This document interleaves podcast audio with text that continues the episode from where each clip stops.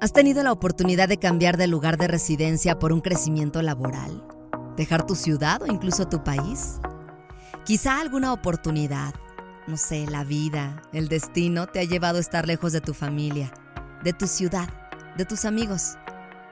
Hoy les quiero platicar un poco de mi historia, de cómo llegué a la Ciudad de México, porque muchas veces piensan que es cuestión de suerte, pero el dejar atrás todas las cosas que sentimentalmente pesan también nos hace más fuertes.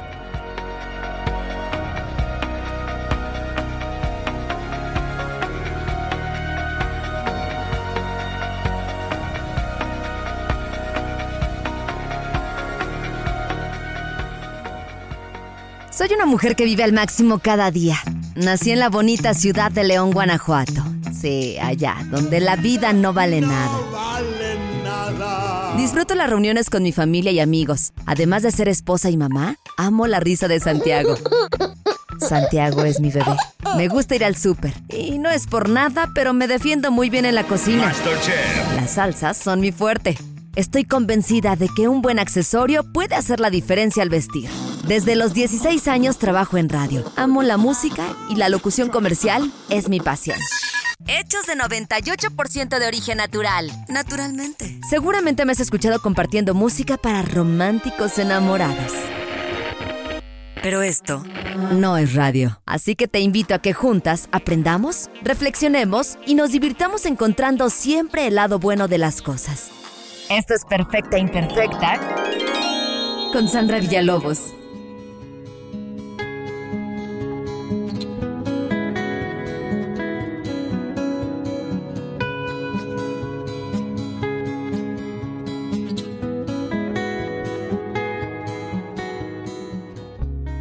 Bueno, pues a los 23 años terminé mi carrera y como siempre trabajé y estudié, quería darme un semestre sabático. Únicamente estar mediodía con mi trabajo de cabina. Yo estaba en León, Guanajuato. Así que recuerdo que en cuanto me gradué quería empezar a disfrutar de mi tiempo libre, después de comida porque mi turno era de 10 de la mañana a 2 de la tarde. Quedarme, simplemente disfrutar de la tarde sin hacer algo en especial en mi casa. Tiempo para mí, tiempo para seguir con mis rutinas de ejercicios. Mm, creo que nunca se los he mencionado, pero bueno, desde chiquita amo hacer ejercicio. No me desviaré del tema y les sigo contando. Resulta que a las dos semanas de haber querido tomar esta decisión, me llega un correo general de la empresa para la cual laboro ya desde hace bastantes años, donde mencionan que hay un casting general para una vacante en aquella digital 993, pero en la Ciudad de México.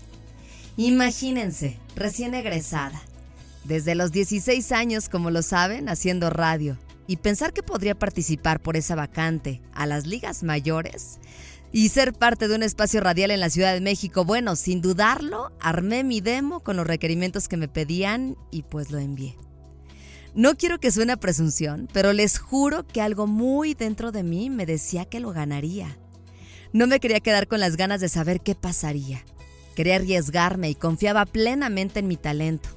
Dentro de mí algo me decía, te vas a quedar. En serio, se los cuento y recuerdo perfectamente todas las sensaciones y emociones que sentí en ese momento. ¿Y qué creen?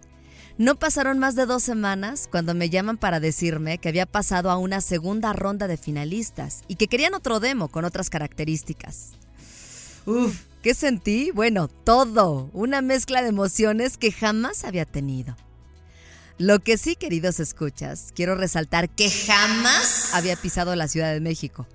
No sabía dónde era el norte ni el sur y obvio, tampoco sabía la magnitud de mis ganas por pisar las grandes ligas.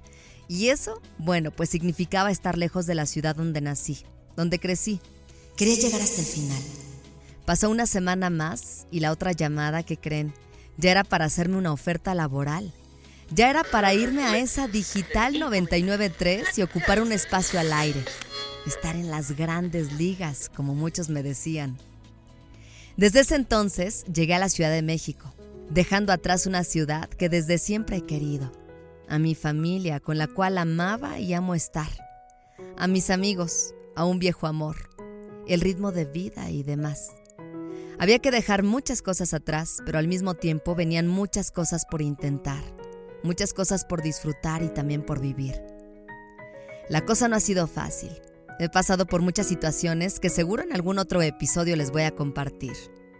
Pero dentro de estos cambios que he tenido, uno de los más especiales e importantes es que encontré el amor de mi vida.